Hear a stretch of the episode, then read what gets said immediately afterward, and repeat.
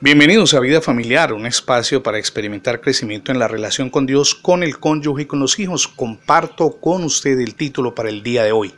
Vuélvase a Dios. Hace algunos días, al término de una conferencia, una mujer se me acercó y me dijo, tenemos las mismas viejas decisiones sobre los mismos viejos temas con mi esposo.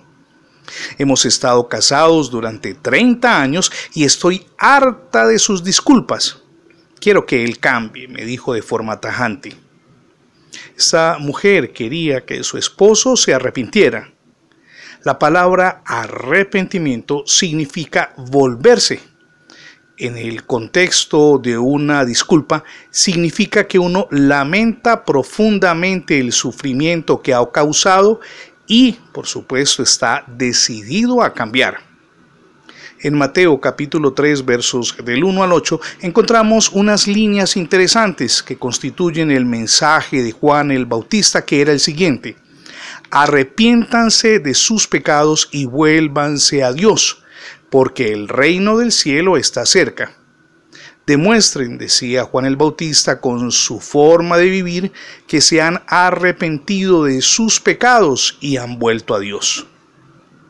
Juan el Bautista predicó que la gente necesita arrepentirse, volverse de sus pecados hacia Dios. Jesús tuvo el mismo mensaje cuando comenzó su ministerio. Como vemos en el verso 8 del capítulo 3 de Mateo, la prueba de nuestro cambio de corazón se ve reflejado en las acciones. Cuando Cristo gobierna en nuestro corazón, no nos sentimos bien repitiendo los mismos viejos pecados. En lugar de eso, buscamos la ayuda divina para cambiar nuestro rumbo. Si herimos a nuestro cónyuge, debemos reconocer que lo hicimos y que eso que hicimos está mal y que la sola disculpa no es suficiente correctivo.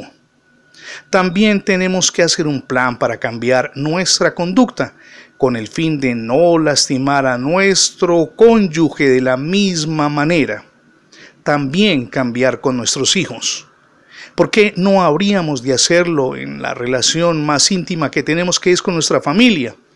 Piénselo por un instante. El arrepentimiento es un aspecto vital de una disculpa genuina. Y hablando de arrepentimiento, permítame invitarle, apropiese de la gracia de Dios. Es tiempo de hacerlo. Cuando lo hacemos, nuestra vida comienza de nuevo, recibimos perdón de pecados y además aseguramos la vida eterna, todo por la gracia de Dios que es el amor que Él manifiesta hacia todos nosotros. Reciba hoy a Cristo en su corazón lea muchos más contenidos nuestros en la revista Vida Familiar, que podrá accesar a ella en internet, revista Vida Familiar. Somos Misión Edificando Familias Sólidas y mi nombre es Fernando Alexis Jiménez. Dios les bendiga hoy, rica y abundantemente.